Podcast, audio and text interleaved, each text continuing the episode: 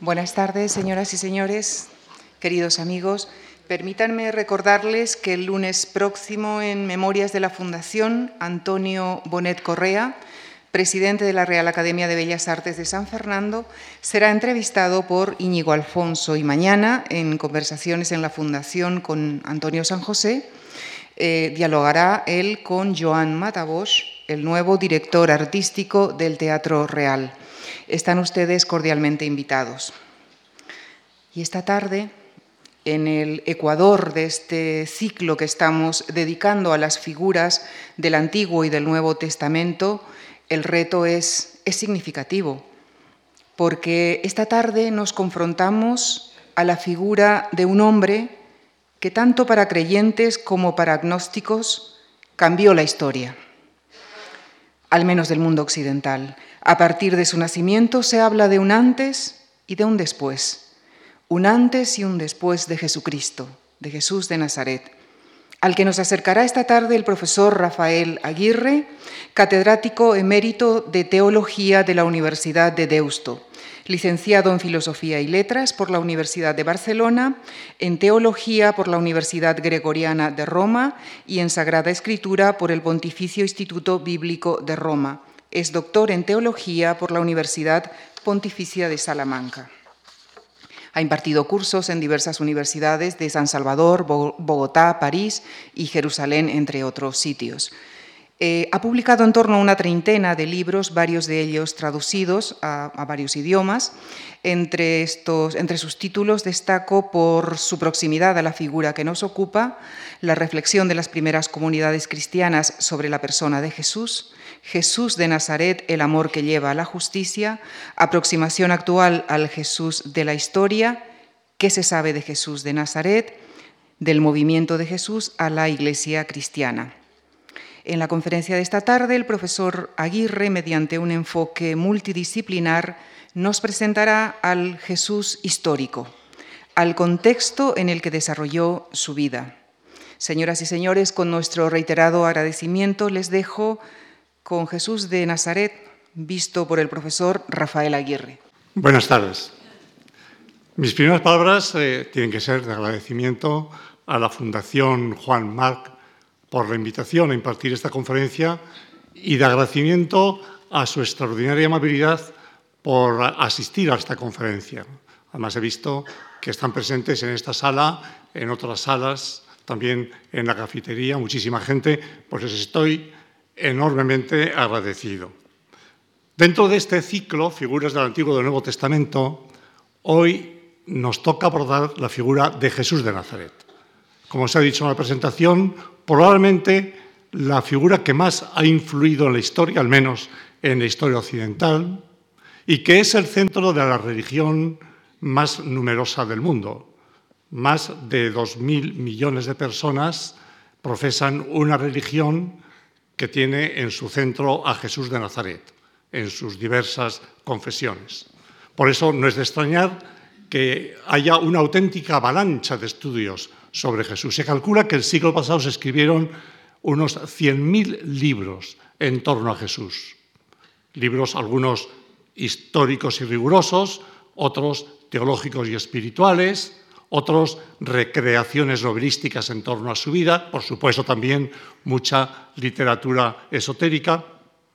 Yo voy a hacer una presentación histórica de Jesús de Nazaret, pero la historia tiene que recurrir a otras ciencias, a la filología, a la arqueología, a la antropología cultural, a la sociología.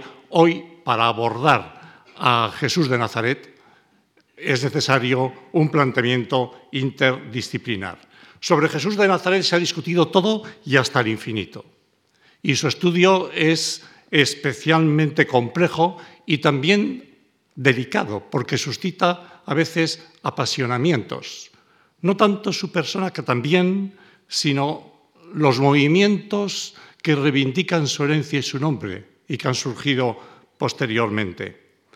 Todas las cautelas son pocas, pero es claro que es posible un estudio sobre Jesús de Nazaret. Bien entendido que la historia tiene sus normas, pero no es una ciencia exacta, no capta los hechos brutos y puros del pasado, sino que realiza siempre una reconstrucción del pasado condicionada por los datos que poseemos, que son limitados, y por la perspectiva desde los cuales leemos e interpretamos esos datos.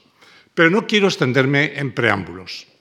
Las fuentes principales para el estudio histórico de Jesús son los evangelios de Mateo, Marcos, Lucas y Juan, lo que se llaman los evangelios canónicos.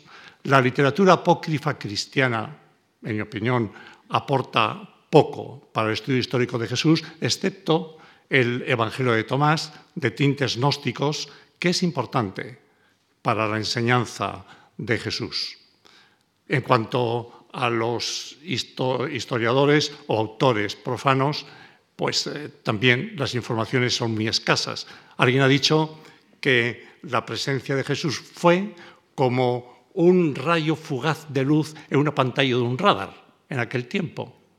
Encontramos una mención en Tácito, alguna alusión de pasada en Suetonio y en, Plinio, eh, donde sí encontramos una información es en Flavio Josefo, que eh, es un autor del siglo I judío de Palestina, aunque después escribe en Roma, que tiene un pequeño texto sobre Jesús, que despojado de las interpolaciones cristianas posteriores, dice lo siguiente. En aquel tiempo apareció Jesús, un hombre sabio, porque fue autor de hechos asombrosos, maestro de gente que recibe con gusto la verdad, y atrajo a muchos judíos y a muchos de origen griego. Y cuando Pilato, a causa de una acusación hecha por los hombres principales entre nosotros, lo condenó a la cruz, los que antes le habían amado no dejaron de hacerlo. Y hasta este mismo día, la tribu de los cristianos, llamados así a causa de él, no ha desaparecido. A un personaje hay que situarlo en su contexto. Jesús es un judío de la tierra de Israel. Digo porque eh, había muchos otros judíos que vivían en la diáspora, por la cuenca del Mediterráneo y también por las partes orientales.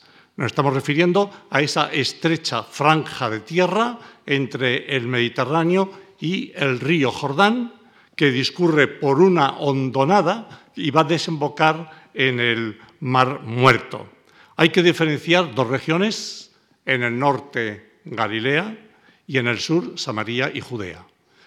Eh, ambas son judías, pero con un judaísmo diferente. En cada caso tiene sus propias particularidades. Esta región de, Galilea, porque Jesús es un judío galileo, está rodeada de ciudades paganas. Pueden ver, he señalado los más importantes, eh, al norte, Tiro y Sidón, en la orilla del Mediterráneo está Cesarea Marítima, al sur está Samaria, con un redondel, y a la parte oriental, al otro lado del Jordán, estaba la Decápolis, que eran diez ciudades autónomas helenísticas. He señalado con un círculo la localización de Gerasa, que es conocida porque es, aparece nombrada en el Evangelio. Este proceso de urbanización penetraba en el corazón mismo de Galilea. Hay aparecido un círculo, el superior corresponde a la ciudad de Séforis, el nombre no está, pero Séforis durante mucho tiempo fue la capital de Galilea. Y abajo, en el otro círculo, está Nazaret, que es la patria de Jesús. De Nazaret a Séforis hay cinco kilómetros y desde Nazaret se ve Séforis porque está en una colina un poco elevada. Y también, ahora aparecido ahí, en la ribera del mar de Galilea o del lago de Tiberíades, el círculo inferior es Tiberias, una ciudad importante construida por Herodes, que a partir del año 28 se fue la capital de Galilea. Y encima está Cafarnaún, un pequeño pueblo, pero que fue el centro de las actividades de Jesús. Este proceso de urbanización implicaba un proceso de helenización. Y hay un dato sobre el cual después volveremos, y es que Jesús nunca aparece visitando ni Tiberias ni Séforis, que sin embargo se encuentran bueno, pues en el contexto donde se desarrolla su ministerio. He puesto una serie de filminas para que se vea realmente la importancia de, estas ciudades. Galilea es una región campesina, rural, pero que no está realmente aislada. Está muy rodeada por la cultura helenística tan pujante en aquel tiempo. Aquí es Cesarea Marítima. En Cesarea Marítima vivía el prefecto romano de Judea. En la imagen se ve el teatro y la flecha indica el, lugar donde estaba el palacio del prefecto, de Pilato, en nuestro caso. Las excavaciones que se han realizado en Cesarea son realmente espectaculares. La ciudad era enorme. Ahí tienen el puerto de Cesarea, la gran salida del, Mediterráneo. Eh, bueno, el puerto fue construido por Herodes y era mucho más grande que la parte que ahora se puede distinguir, que emerge.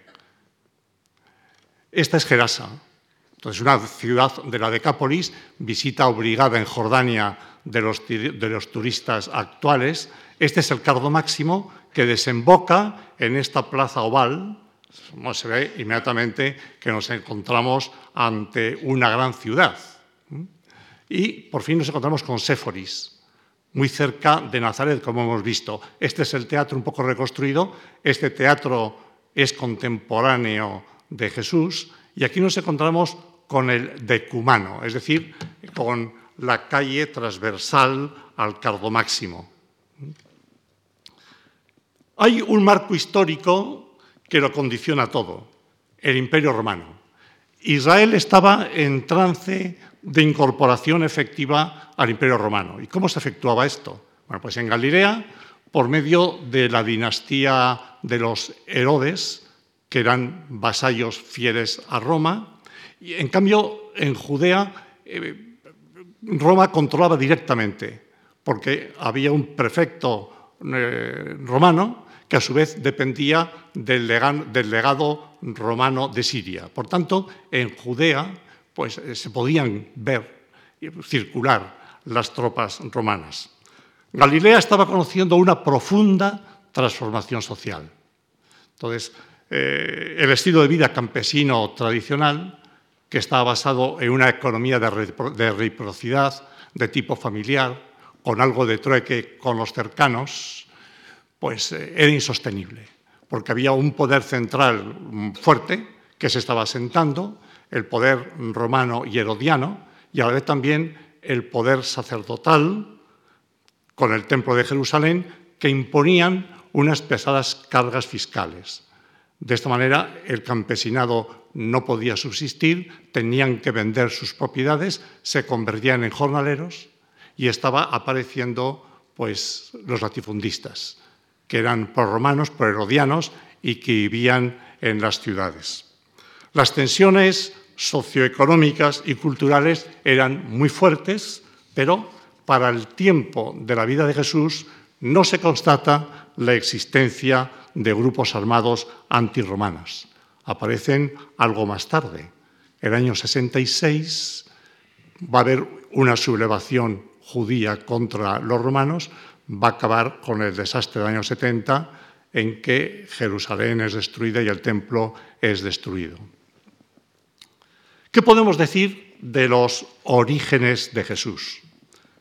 Jesús vivió con sus padres, María y José, en Nazaret, un pequeño pueblo de la Baja Galilea. Nació el año 6 antes de nuestra era. Esto puede parecer un poco chocante, ¿no? Pero es que la cuenta de las eras a, partir del nacimiento de Cristo fue realizada por un monje en el siglo V y lo hizo pues teniendo como referencia la era que contaba los años a partir de la fundación de Roma, a la cual pretendía sustituir, pero cometió un error de cálculo. Entonces, nació en Belén Jesús. Así lo cuentan el Evangelio de Mateo y el Evangelio de Lucas. Pero los expertos, analizando los textos, consideran que esto es muy dudoso, que puede ser una construcción teológica. ¿Por qué? Porque surgió el deseo de eh, emparentar a Jesús con el linaje davídico.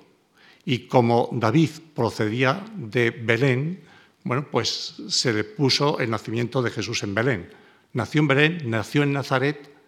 Bueno, este es un problema abierto y probablemente pues es muy difícil dar una respuesta definitiva.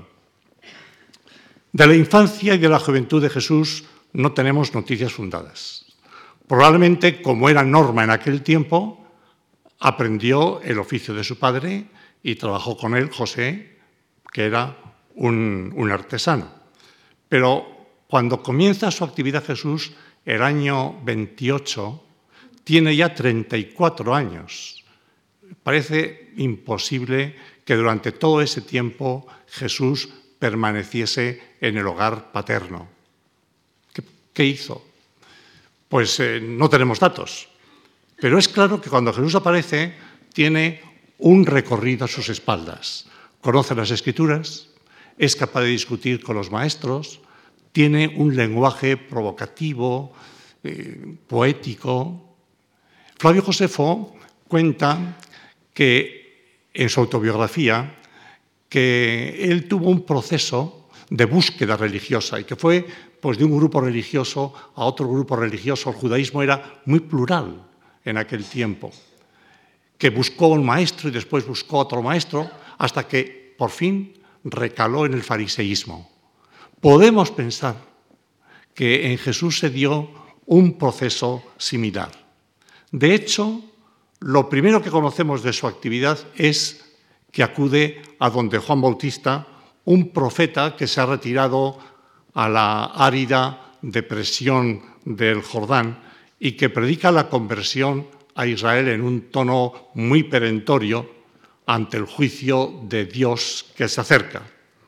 En contacto con Juan Bautista, Jesús profundiza su experiencia religiosa y descubre cuál es su misión. Y él no se va a quedar en el Jordán esperando a que vengan. Sabemos que Jesús va a recorrer los pueblos de Galilea buscando a la gente. Y su predicación no va a poner el énfasis en el juicio divino, sino en la misericordia de un Dios Padre. Le llama siempre Abba, la palabra aramea, con la que invoca y designa a Jesús. Su actitud no va a ser la de una seta que rompe con el mundo. Jesús y sus discípulos comen y beben, asisten a banquetes. Hay un momento que en el fragor de una polémica que tiene Jesús dice estas palabras.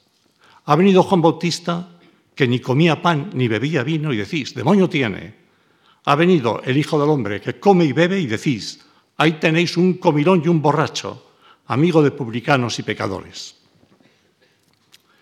Es imposible en esta conferencia el presentar todos los aspectos del ministerio y de la persona de Jesús.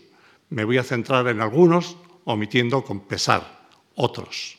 Pero hay un elemento que es central y a partir del cual también se puede explicar mejor su enseñanza y sus actitudes. Y es que Jesús proclama y anuncia el reinado de Dios. Dice el texto que cuando Juan Bautista es apresado, Jesús va a Galilea proclamando, el reino de Dios está cerca, convertíos y aceptad esta buena noticia. Israel sabía que Dios era el creador y el rey del universo.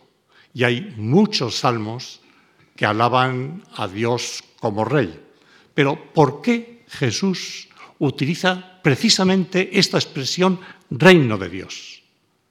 Porque en el judaísmo había otras expresiones para expresar la relación del el mundo con el Dios Salvador. La alianza o la expresión reino de Dios no era la más frecuente. El concepto de reino de Dios es utilizado por los dos profetas que se dirigen al pueblo en los momentos de máxima opresión por parte de dos grandes imperios. El de Toro Isaías, en el siglo V, que se está dirigiendo a los desterrados en Babilonia, y Daniel, en el siglo II, en el momento de la opresión de los Eleucidas, es decir, de los griegos. Entonces, no es únicamente una opresión política, es que aquella cultura tan impresionante, tan poderosa, la cultura griega, realmente parece que va a diluir la identidad cultural y étnica y religiosa del pueblo de, Israel. En ese momento, el reino de Dios se proclama como un mensaje de resistencia y esperanza. No claudicar de los imperios, confiar en que Dios va a intervenir y va a cambiar la historia. Así, por ejemplo, Isaías dice, qué hermosos son sobre los montes los pies del mensajero que anuncia la paz, que trae buenas noticias, que anuncia salvación, que dice a Sión, ya reina tu Dios. Para Isaías, el Evangelio, la buena noticia, es el anuncio de la liberación de los desterrados. Y esto equivale a que Dios reina. Daniel, con un lenguaje apocalíptico, visionario, lleno de imágenes, lo expone en el capítulo 2 y en el capítulo 7. En el capítulo 7, primero, describe una visión de cómo hay cuatro bestias feroces que surgen de las aguas, del abismo de las aguas, bestias feroces, espantosas. Después dice que están simbolizando a los imperios que uno tras otro han ido oprimiendo al pueblo de Israel. Posteriormente, y en contraste, describe una figura humana que no surge de las aguas, sino que va sobre las nubes del cielo. Una figura humana, el Hijo del Hombre, sobre las nubes del cielo, que se acerca al trono donde está el anciano de muchos días, que es Dios. Y Dios a esta figura humana le concede el, el poder, la gloria y el reino. Y esta figura humana explica el texto, está representando al pueblo de los justos. Es decir, al final prevalecerá contra todas las apariencias el reino de los justos, de lo humano, será el reinado de Dios en contraposición al reino de las bestias, de los imperios tan poderosos en su momento. Jesús invita a confiar y a esperar, ante todo a los galileos, al campesinado galileo, que se debatía entre enormes dificultades, porque en un futuro cercano Dios va a irrumpir con su reino y todo va a cambiar. Entre los presentes hay aquí algunos que no verán la muerte hasta que vean venir el reino de Dios con poder. Y enseña a orar a sus discípulos diciendo, Padre, venga tu reino. Pero Jesús dice algo más y muy propio suyo. El reino de Dios ya se está haciendo presente e invita a descubrirlo, a aceptarlo y a vivir según sus valores. El reino de Dios, dice, es como un tesoro escondido en el campo. El que no sabe de la existencia de ese tesoro no lo echan falta, pero el que lo sabe, por la alegría que le da, está dispuesto a dejarlo todo, a venderlo todo, con tal de quedarse con el campo aquel. O lo compara también con un granito de mostaza, que es la semilla más insignificante, pero cuando se echa en tierra surge un árbol frondoso y hasta las aves del cielo pueden anidar en sus ramas. O, dice también, es como un poco de levadura que se introduce en la masa, al principio no se nota nada, parece que todo está igual, pero al final toda esa masa va a quedar fermentada. El reino de Dios ya está irrumpiendo, ya está presente, y Jesús lo compara con realidades pequeñas, que no deslumbran, que no se imponen por la fuerza, pero que son el germen de un futuro nuevo. E invita a descubrir a Dios presente con su reino en la historia, invita a aceptar sus valores, a contribuir a que su realidad avance. Convertíos, aceptad el reinado de Dios. Y precisamente porque el reino de Dios ya está presente y actuante, su eclosión o manifestación futura es irreversible. Y así se entiende el mensaje de las bienaventuranzas. Y aquí sí que sí, tocamos roca histórica con toda garantía. Bienaventurados los pobres, los que tenéis hambre, los que sufrís, porque vuestro es el reino de Dios, seréis saciados, seréis consolados. Jesús no hace promesas de ultratumba. Las bienaventuranzas son un anuncio de ánimo y esperanza a los pobres, a los que sufren, porque el reino de Dios ya está llegando, transformando la realidad, van a ser liberados. Jesús repite continuamente, he venido a anunciar la buena noticia a los pobres. El reino de Dios en toda la tradición bíblica supone justicia y liberación de los imperios opresores. Situemos brevemente este anuncio en la Galilea que antes hemos descrito. Se explica que la gente acudiese a donde Jesús, que estuviese prendida de sus palabras, que se suscitase un movimiento que podía resultar peligroso para las élites herodianas. Pero hay que introducir un elemento clave. Jesús se dirige a todo el pueblo de Israel. No se dirige de forma inmediata a toda la humanidad, tampoco se dirige a cada individuo aislado, no va a los gentiles, tampoco pretende reclutar una élite de puros, escogidos. Esto es lo que hacían, por ejemplo, los de la secta del Qumran. Ellos se consideraban los puros, el verdadero Israel, se separan, se recluyen en el desierto de Judá, porque consideran que todo el pueblo de Israel está corrompido y camina hacia el desastre. Jesús no. Jesús se dirige a todo Israel y busca que se renueve, que cambie, para que sea el verdadero pueblo de Dios. Quiere que Israel acepte el reino de Dios, que lo visibilice en sus estructuras sociales. Y de esta manera, dice, el pueblo de Israel se convertirá en lo que había prometido el profeta Isaías, se convertirá en una luz levantada para las gentes. Todos los pueblos descubrirán el valor humanizante que tiene la aceptación del reino de Dios y peregrinarán hacia Sión, es decir, reconocerán a Yahvé como el verdadero y el único Dios. Como digo, Jesús se dirige a todo Israel, pero busca de una forma especial a los estigmatizados por el sistema religioso, aquellos a los que debía evitar un judío estricto, fiel. Este es un rasgo indudablemente histórico, yo creo imposible de que haya sido invitado inventado por sus seguidores posteriores. Los datos son muy numerosos. Hay un momento en que preguntan a sus discípulos, pero ¿cómo es que vuestro maestro come con pecadores y publicanos? Hay otro momento en que dicen, ¿ha ido a hospedarse a casa de un pecador? cuando Jesús le pide a Zaqueo que le albergue en su casa. Cuando Jesús acepta la invitación del fariseo Simón y está allí en el banquete, hay una mujer, pecadora pública, que le unge los pies y entonces el fariseo dice para sus adentros, si este fuera profeta, sabría quién y qué clase de mujer es la que le está tocando, porque es una pecadora. Es amigo de publicanos y pecadores.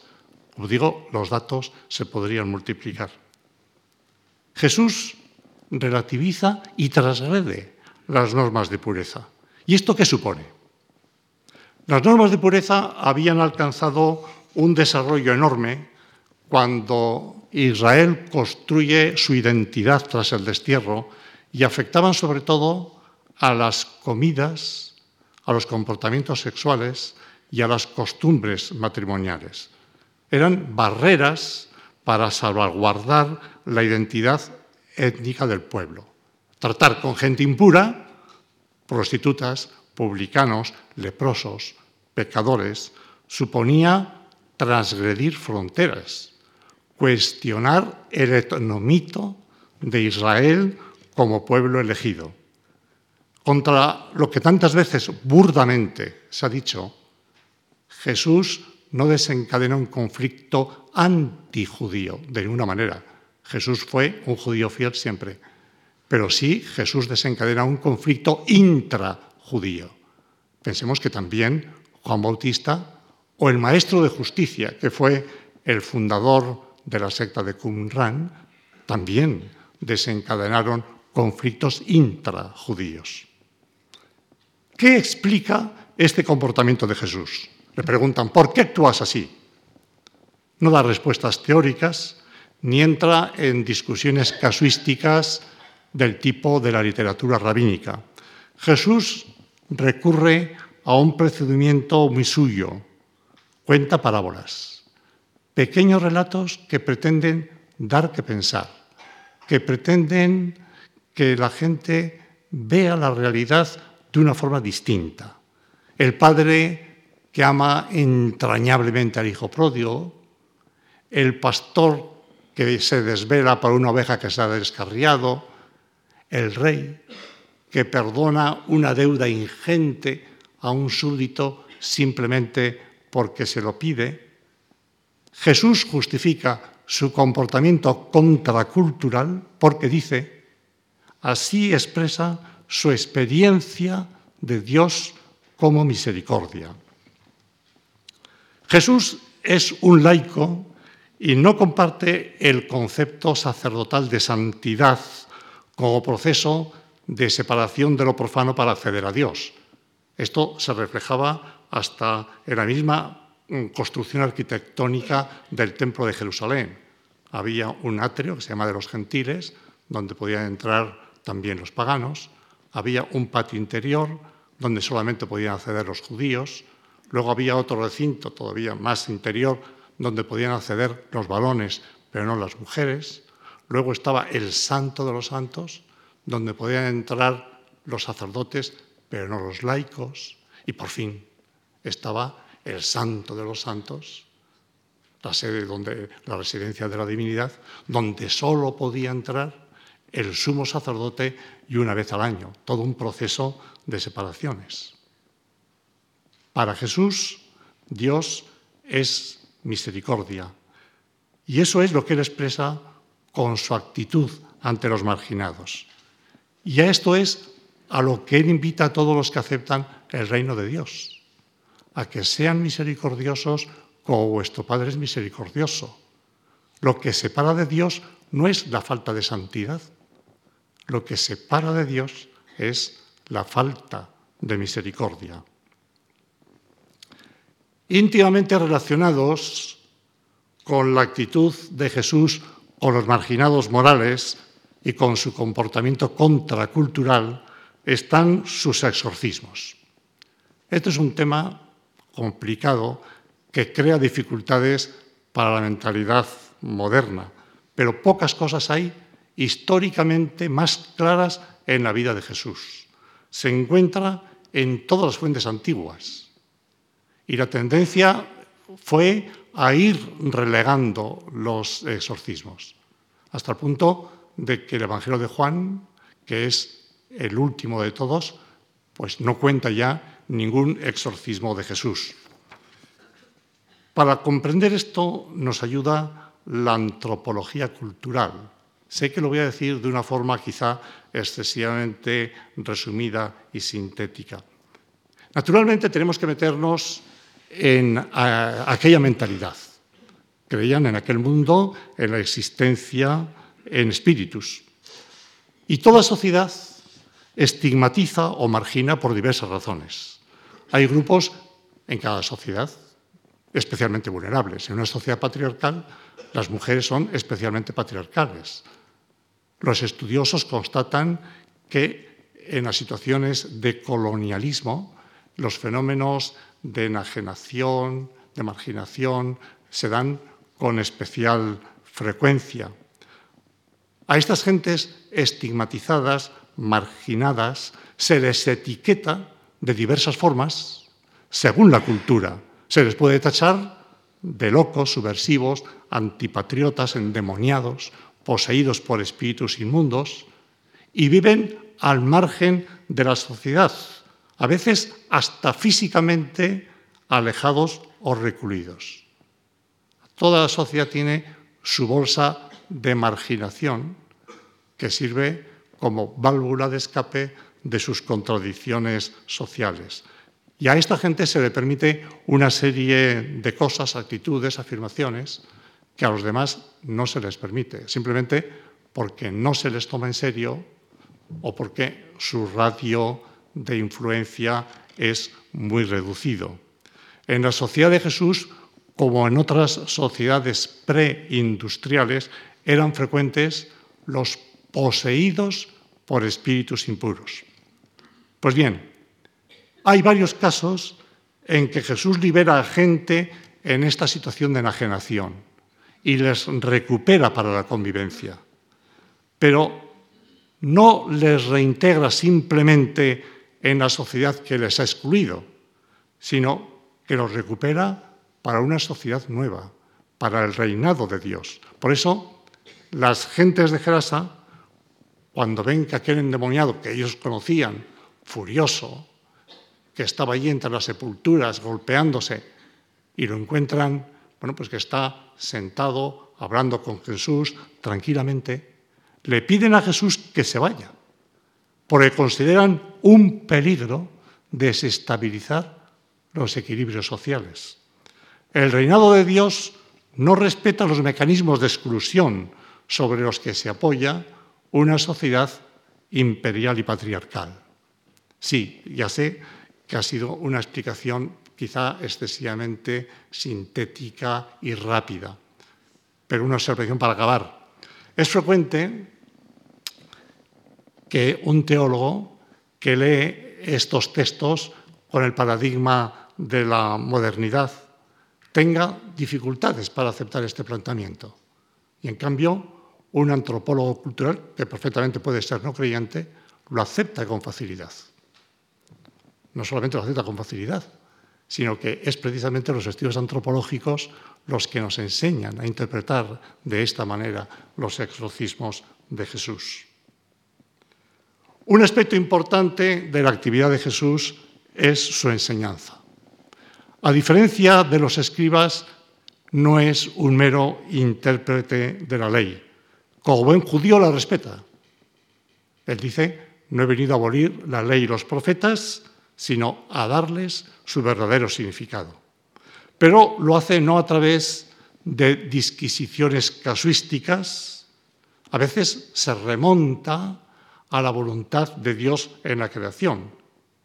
Pero lo más característico es que muestra las nuevas posibilidades que para el actuar humano abre la aceptación del reino de Dios. Y con frecuencia usa un lenguaje provocativo, paradójico, para estimular la creatividad moral. Por ejemplo, si te abofetean la magia derecha, presenta también la otra. Si quieren pletear contigo para quitarte la túnica, dale también el manto. Aquí, como en otros lugares, Jesús no establece leyes, no promulga preceptos. Yo diría que es un poeta que señala horizontes nuevos. En el Sermón del Monte hay seis antítesis. Habéis oído que se dijo los antiguos, pero yo os digo. Empieza por el no matar, pero no basta.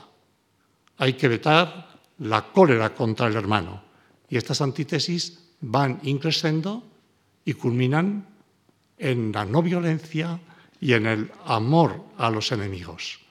Y añade Jesús, y así seréis hijos de vuestro Padre Celestial, que hace salir su sol sobre buenos y malos y hace llover sobre justos e injustos el amor a los enemigos, precisamente porque es el más desinteresado y el más gratuito, es el que más nos identifica con Dios, nos hace sus hijos, porque Dios es amor desinteresado y gratuito. Y esto no tiene parangón en el judaísmo. ¿Qué reacciones encontró Jesús? ¿Cómo se relacionó con los diversos sectores? Jesús fue un profeta itinerante sin residencia fija. Las aves del cielo tienen nidos, las zorras tienen madrigueras, pero el Hijo del Hombre no tiene dónde reclinar su cabeza. Parece que incluso se desvincula de su familia. Promueve comportamientos contraculturales y está plenamente entregado a la causa del reinado de Dios. Se rodea de un grupo de discípulos, varones y mujeres, que comparten su vida y la acompañan. No está nada claro hasta qué punto le entienden, pero están impactados por su personalidad extraordinaria. Parece que Jesús constituyó un grupo de doce especialmente cercano. Los profetas solían realizar gestos simbólicos y los doce tienen un sentido simbólico. Expresan la voluntad de Jesús de congregar al Israel de los tiempos finales. Se pensaba el Israel escatológico supondría el restablecimiento de las doce tribus. Jesús cuenta además con simpatizantes locales que le acogen a él y a sus discípulos en sus casas. En el pueblo campesino encuentra un eco muy positivo. En los evangelios se repite, su fama se extendía por todas partes. Acudían a él de Galilea, de Judea, del otro lado del Jordán. Una vez en Jerusalén, las autoridades no le pueden detener, porque la gente le rodea, le, escucha con mucho interés, le apoya. Entonces, el detenerle hubiese provocado un alboroto enorme. Puede decirse que Jesús promovió un movimiento intrajudío de renovación que esperaba cambiar radicalmente la situación. Suscitaba esperanzas en el pueblo llano, sobre todo, como he dicho, en los sectores campesinos de Galilea. Porque hay un dato notable que antes he mencionado. Jesús evitaba las ciudades donde vivían las élites proromanas, herodianas, los latifundistas. Para esta gente, el que un profeta carismático y plebeyo vaya predicando el reino de Dios y que además moviliza sectores importantes del pueblo, tenía que resultar un desafío al reino del César y a su correspondiente Pax Romana. El reino de Dios suscita esperanzas en el pueblo sencillo y pobre. Tal como lo anuncia Jesús, sin violencia, sin poder, decepciona a no pocos y levanta hostilidad manifiesta en las élites que lo ven como un mensaje desestabilizador y subversivo. Por eso, ante Pilato le van a acusar, este subvierte a nuestro pueblo. Pero una vez en Jerusalén se pone de manifiesto que los grandes enemigos de Jesús se encuentran en la aristocracia sacerdotal, que a su vez estaba en connivencia perfecta con los romanos. Hay un hecho que narran los evangelios y que fue el detonante de un conflicto que atraviesa toda la vida de Jesús, que viene de lejos. Me refiero a la acción de Jesús en el templo, la expulsión de los vendedores de animales y de los cambistas de dinero. La historicidad del hecho y sus consecuencias es indudable, pero la interpretación del hecho es muy discutida. Es claro que Jesús quiere criticar y purificar un culto corrompido y mercantilizado. Por eso los evangelistas ponen en boca de Jesús las palabras del profeta. Está escrito, mi casa será casa de oración para todas las gentes pero vosotros la habéis convertido en una cueva de bandidos. Pero es además probablemente un signo profético que quiere expresar la abolición del templo y su sustitución por otro de creación divina, que era un elemento muy presente en las esperanzas escatológicas del judaísmo. La irrupción plena del reino de Dios supondrá la destrucción de aquel templo magnífico, recién construido por Herodes y que era el orgullo del pueblo judío. Es un litigio teológico, pero no solo, hay algo más. Al templo afluían enormes cantidades de dinero, porque todos los judíos adultos de la diáspora, varios millones, tenían que pagar un tributo anual para el templo de Jerusalén y tenían que peregrinar periódicamente al templo de Jerusalén. Prácticamente toda la ciudad de Jerusalén vivía del templo. Había que proporcionar hospedajes, había que hacer recuerdos, también pues, eh, había que realizar obras de mantenimiento. Pero los grandes beneficiarios era la oligarquía sacerdotal, porque eran los que controlaban las finanzas del templo. Por eso se explica que inmediatamente se presentan a donde Jesús y le preguntan, ¿con qué poder haces estas cosas? ¿Quién te ha dado autoridad para hacer esto? Pero así entramos ya en el desenlace del conflicto que, como digo, atraviesa toda la vida de Jesús. El hecho histórico más cierto de la vida de Jesús es que murió crucificado. La cruz era el patíbulo más doloroso, infamante y vergonzoso reservado para esclavos y subversivos. En la misma escritura judía se lee, maldito el que pende del madero. Es imposible que los discípulos de Jesús se hayan inventado esta muerte tan ignominiosa para su maestro. Toda reconstrucción de la vida de Jesús tiene que ser capaz de dar una explicación plausible del por qué crucificaron a Jesús. Es una imagen de la crucifixión. Hay dos posibilidades. Los arqueólogos, los arqueólogos se basan en los datos literarios y en un descubrimiento que se realizó en el año 1968 de un osario en el norte de Jerusalén con los restos de un crucificado. Concretamente está el calcáneo del crucificado con un trozo de madera atravesado por, por el hierro, por el clavo. Entonces, bueno, pues ahí están las dos posibilidades. Según unas, pues estaría eh, clavado a la cruz por las muñecas, según otros, estaría atado a la cruz por los brazos.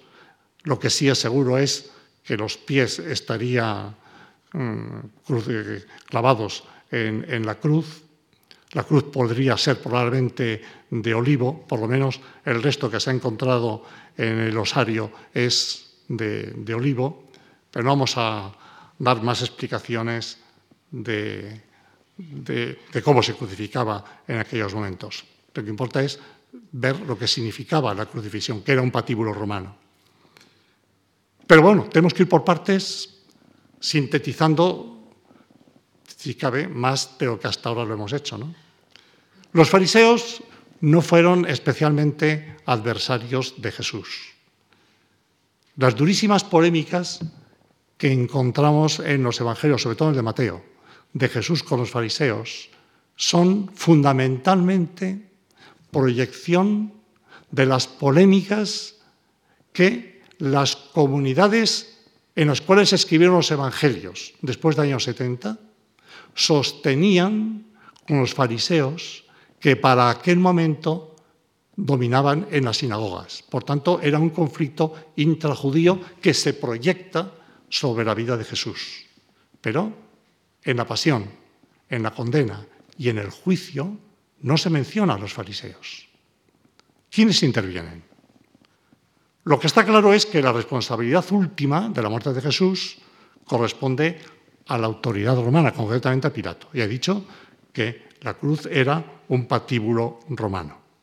No sabemos si el juicio se realizó con las garantías del derecho romano o si fue un procedimiento más expeditivo, extraordinario, le llamaban, que solían utilizar en los pueblos ocupados. Según los evangelios, precedió una comparecencia de Jesús ante el Sanedrín judío que parece que profirió una sentencia de muerte. El sumo sacerdote dice, habéis oído la blasfemia, ¿qué os parece? Todos juzgaron que era reo de muerte. La acusan de blasfemio, es decir, le condenan en nombre de Dios. Suele decirse que las autoridades judías no ejecutaron la sentencia porque la pena capital, el jus gladi, se lo reservaban los romanos y que por eso recurren a Pilato ante el que hacen una acusación política. Dicen, hemos encontrado a este subvertiendo a nuestro pueblo, prohibiendo pagar tributo al César y diciendo que Él es el Cristo Rey. Y contra su voluntad, presionado por los sacerdotes, por los ritos de una chusma, Pilato cede y lo entrega a la muerte. Bueno, así cuentan las cosas los evangelios. Pero esta presentación tiene muchísimas dificultades y menciono dos. Si Jesús es detenido la noche del jueves, es imposible que esa misma noche se reúna el pleno del Sanedrín, 72 personas, para hacer un juicio en toda regla. Y además, desde que se profería la sentencia hasta que se ejecutaba, tenía que transcurrir un cierto tiempo. En segundo lugar, la imagen de Pilato débil que cede ante las presiones es incompatible por lo que sabemos de él por otras fuentes.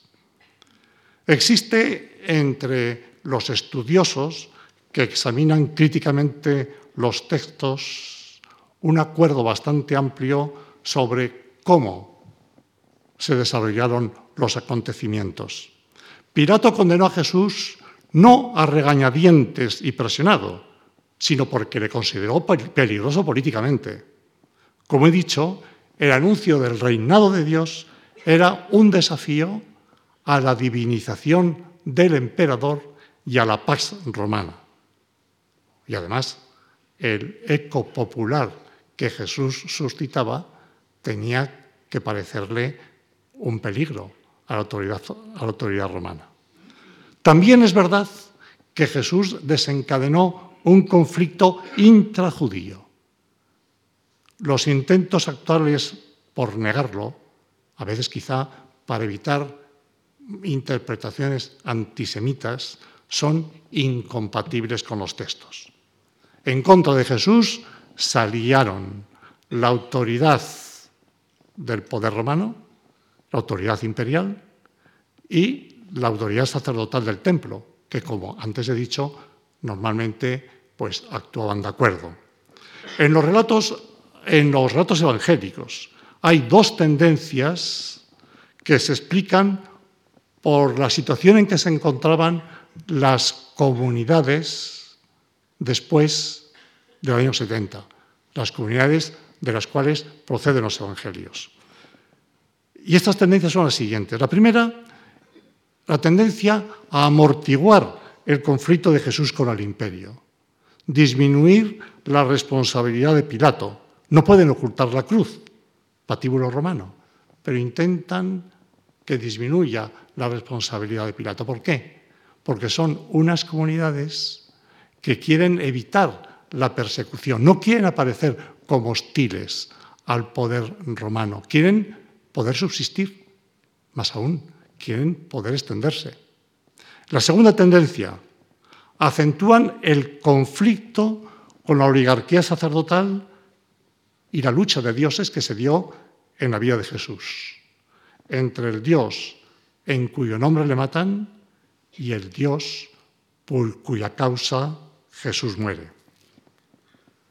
La cruz no es producto de un malentendido, como a veces han dicho algunos teólogos, ni adviene casualmente. Es el resultado de un conflicto que atraviesa toda la vida de Jesús y que en el fondo se establece entre el reinado de Dios o la novedad que introduce y la transformación social que conlleva y quienes ven en peligro sus intereses inmediatos por el ministerio del Nazareno. Hemos ido avanzando a través del mensaje de Jesús, de sus prácticas, de las reacciones que suscitó, del conflicto mortal en que desembocó. Al final de este recorrido afrontamos una cuestión clave.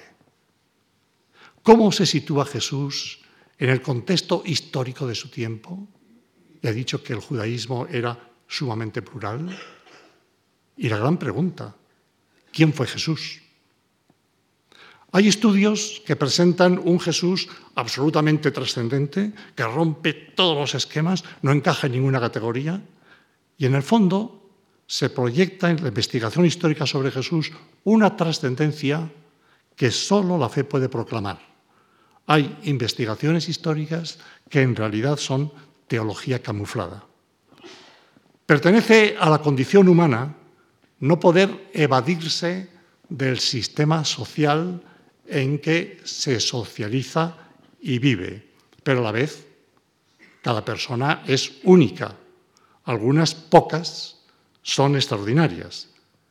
Estas personas extraordinarias destacan y con frecuencia proponen comportamientos contraculturales, pero lo hacen a partir de la reinterpretación de elementos centrales de su sistema social. De modo que a veces sucede que una personalidad extraordinaria genera una mutación histórica, introduce una verdadera novedad. Este es el caso de Jesús de Nazaret. Pero la respuesta a la pregunta que nos hemos planteado, precisamente porque se trata de una personalidad extraordinaria, la respuesta no puede ser ni rápida ni clara. El movimiento de Jesús guarda notables semejanzas con movimientos proféticos que se suscitaron en el judaísmo de aquel tiempo. De algunos de ellos nos informa Flavio Josefo. Y yo voy a evocar dos que además aparecen citados también en el Nuevo Testamento. Uno es de un tal Teudas, que se tiene por profeta, convoca a una gente entusiasmada que va con él al río Jordán y les promete que a su palabra las aguas del río Jordán se van a separar. Es obvio que hay una referencia al prodigio del Éxodo por Moisés. El caso es que aquel movimiento, que es totalmente desarmado, suscita la preocupación y la alarma de los romanos, que intervienen, lo disuelven, hieren a unos, matan a otros y matan entre ellos a Teudas. Esto sucede del año 44 al año 48.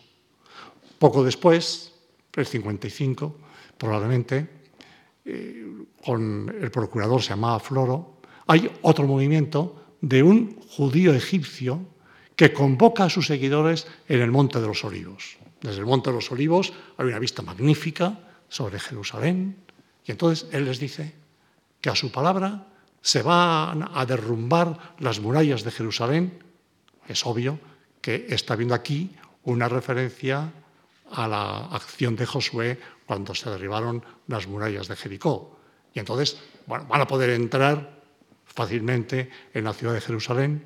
El caso es que aquel movimiento también suscita la alarma de los romanos que intervienen, dispersan el movimiento, matan a algunos, persiguen al profeta egipcio judío, pero este consigue escapar. En ambos casos, como en el movimiento de Jesús, encontramos un líder profético que tiene seguidores, que espera una pronta intervención divina. El movimiento es totalmente desarmado. Los romanos lo ven como peligrosos, intervienen y acaban con el líder. Es clara la semejanza del movimiento intrajudío de Jesús con estos movimientos proféticos que acabo de mencionar. Jesús personalmente, además, tuvo rasgos proféticos indudables. El anuncio del reino de Dios empalma con una potente línea profética, como hemos visto.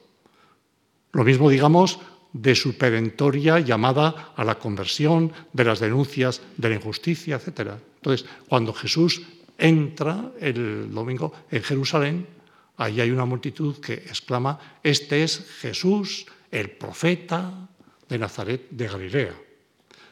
Pero también con frecuencia el pueblo llama a Jesús didáscalos, maestro.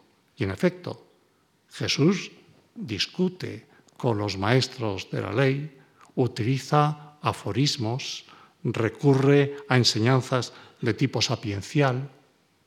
Hubo sectores que le tuvieron por Mesías. Quizá los mismos discípulos alentaron esta esperanza. Así lo indican las aclamaciones a la entrada de Jerusalén. Bendito el que viene en el nombre del Señor. Bendito el reino que viene de nuestro Padre David. Pero, en mi opinión, y en la de muchos, Jesús no se presentó nunca como Mesías. Su autocomprensión no respondía en absoluto a la idea judía convencional del Mesías, un líder militar, brazo de Dios para instalar su reino, derrotando a los romanos. Otra cosa es que las autoridades romanas lo tomaran como uno de los pretendientes mesiánicos que pulularon por aquel tiempo. Y de hecho, el letrero que en plan burlesco pusieron encima de la cruz parece indicarlo. Jesús Nazareno, rey de los judíos. Al de poco tiempo, sus seguidores confesarían a Jesús como Mesías, pero para poder hacerlo tuvieron que reinterpretar radicalmente el sentido judío de este título a la luz de la vida tampoco mesiánica de Jesús.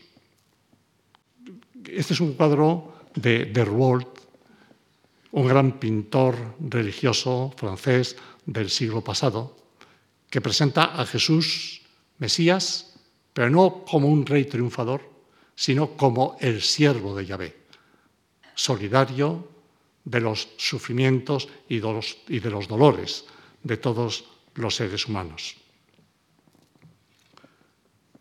Lo extraordinario de Jesús, su diferencia histórica, tiene en última instancia una raíz teológica, y me explico. Quiero decir que la experiencia religiosa de Jesús, su entrega y servicio al reinado de Dios, si se quiere, su vinculación a Dios y a su causa está, como hemos visto, en el origen de su comportamiento y es lo que más define a su personalidad desde un punto de vista estrictamente histórico. Probablemente Jesús no utilizó ninguna categoría judía para presentarse, ni profeta, ni maestro, ni Mesías, pero sí establece una vinculación estrecha e íntima entre su persona y ministerio y la irrupción definitiva de Dios. Dichosos los ojos que ven lo que veis, porque os digo que muchos profetas y reyes quisieron ver lo que vosotros veis, pero no lo vieron, y oír lo que vosotros oís, pero no lo oyeron. ¿Quién es Jesús? Ya en su tiempo esta cuestión se suscitaba y encontraba respuestas muy diferentes. Hay un momento en que Jesús libera a un hombre poseído por los espíritus inmundos que le mantenían ciego y sordo. Y entonces hay unos que ante esto exclaman, este expulsa a los demonios por el poder de Belcebú, príncipe de los demonios. Mientras que otros dicen todo lo contrario. ¿No será este el hijo de David? También hoy ante el historiador se abre un interrogante que con los solos recursos de su ciencia no puede recibir una respuesta apodíctica. ¿Será Jesús quizá un embaucador, un impostor? Nadie lo defiende. Por la ejemplaridad de su vida, por la extraordinaria coherencia hasta el final y por la nobleza misma de su enseñanza. Pero fue tal vez un iluso que confió demasiado en Dios, que calculó excesivamente las posibilidades de transformación de los seres humanos. Pero también se puede decir que fue una personalidad extraordinaria, que su convicción en la llegada y en la posibilidad del reino de Dios suscitaba esperanzas de una radical transformación histórica abría horizontes insospechados para la vida humana, hacía emerger posibilidades nuevas de acción moral. Al principio de la conferencia he citado las palabras de Flavio Josefo. Pilato, decía, Pilato, por la acusación hecha por los principales de entre nosotros, lo condenó a la cruz. Pero los que antes la habían amado no dejaron de hacerlo.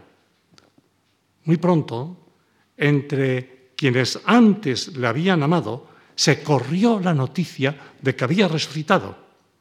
Aquí el historiador como tal ya no tiene nada que decir. O mejor, sí puede decir que quienes le habían seguido en vida no se resignaban a que la última palabra fuese de Caifás y de Pilato y no del justo cuya extraordinaria personalidad les había subyugado. Y, encontraban una relación entre la fe en la acción de Dios que Jesús promovió toda su vida y que llevaba necesariamente a la fe en quien se identificó de forma insólita con la causa de Dios. Los que la habían amado decían esto, pero no quiero traspasar los límites del historiador.